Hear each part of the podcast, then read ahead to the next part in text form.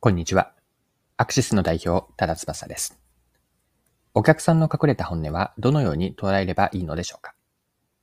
今回は化粧品ブランドのアテニアの事例からお客さんのインサイトを探り出し、新商品を生み出した成功事例を学びます。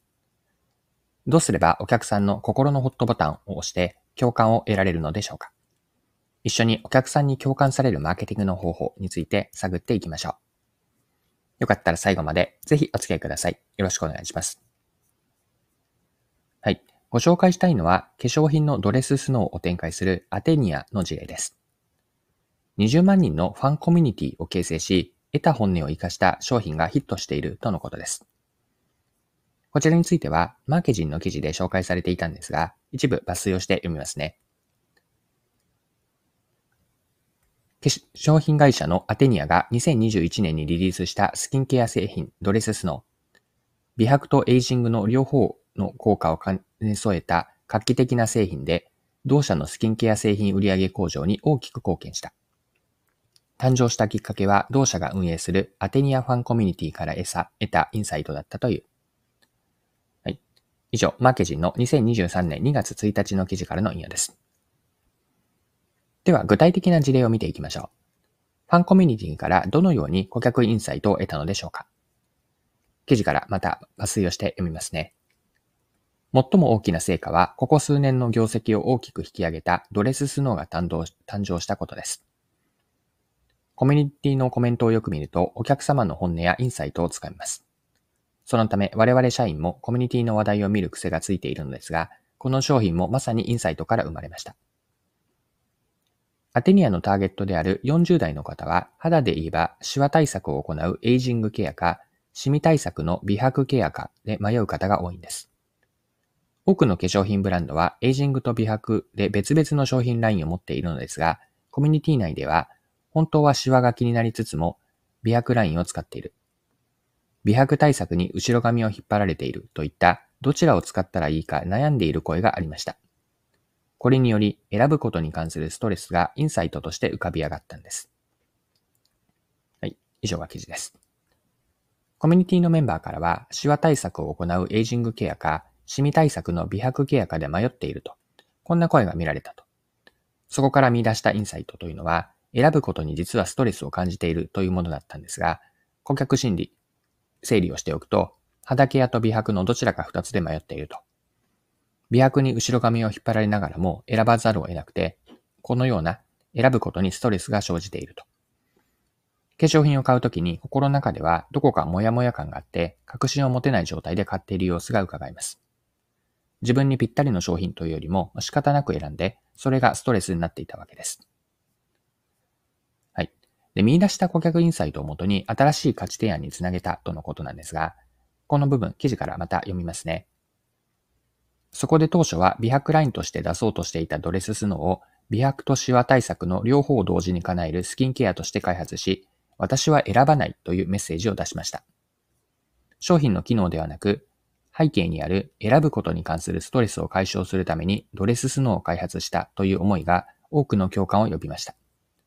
これにより2021年の基礎スキンケアの売り上げがコロナ禍にもかかわらず前年比126%となり大きな成長となりました。ここまでが記事です。それでは、この後後半のパートに入っていくんですが、学べることについて掘り下げていきましょう。アテニアの事例からは、お客さんに共感されるマーケティングへの学びが得られます。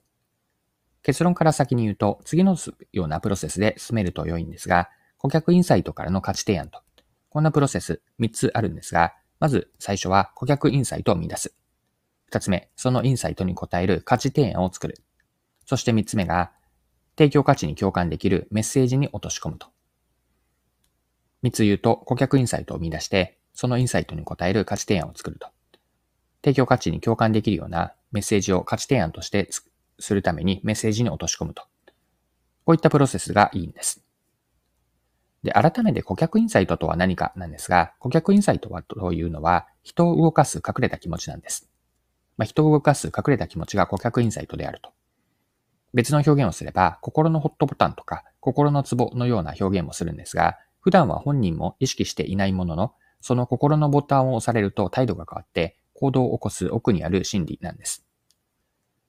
お客さんが奥に持っている本音まで掘り下げるわけなんですが、本音は必ずしも言語化されていたりとか、お客さんから直接説明されるわけではありません。顧客インサイトはお客さんに教えてもらうというよりも、マーケター自らが発見するものなんです。よって顧客インサイトを見出すのは簡単ではないんですよね。試行錯誤であったり、紆余曲折を経てようやく発掘できるようなものです。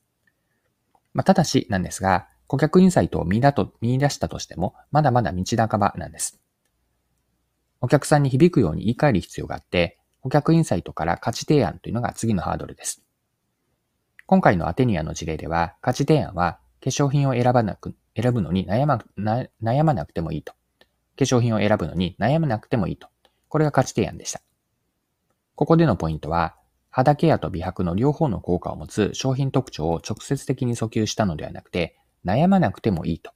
こうした顧客インサイトに寄り添ってメッセージとして言い換えたことにあるんです。顧客インサイトを見出して価値提案につなげてメッセージに落とし込む。顧客インサイト、価値提案、メッセージ。この順番が大事なんです。お客さんの奥にある本音、つまり顧客インサイトを起点にしたお客さんに共感されるマーケティングのポイントがここにあります。はい、そろそろクロージングです。今回はアテニアの顧客インサイトを活用した商品開発であったり、マーケティングの事例を取り上げて学べることを見てきました。最後に学びのポイントを振り返ってまとめておきましょう。お客さんに共感されるマーケティングとは何か、こんなテーマだったんですが、ポイントは顧客インサイトです。顧客インサイトというのは人を動かす隠れた気持ちで、そうした心のホットボタンを押されると態度が変わって行動を起こす奥にある心理です。お客さんに共感してもらうためのマーケティングのプロセスというのは3つポイントがあるんですが、顧客インサイトを見出す。2つ目にそのインサイトに応える価値提案を作って、3つ目が提供価値に共感できるメッセージに落とし込みます。商品特徴を直接的に訴求するだけではなくて、顧客インサイトを起点にお客さんにとっての価値をしっかりと伝えていく。ここにマーケティングでのポイントがあります。はい。今回も貴重なお時間を使って最後までお付き合いいただきありがとうございました。それでは今日も素敵な一日にしていきましょう。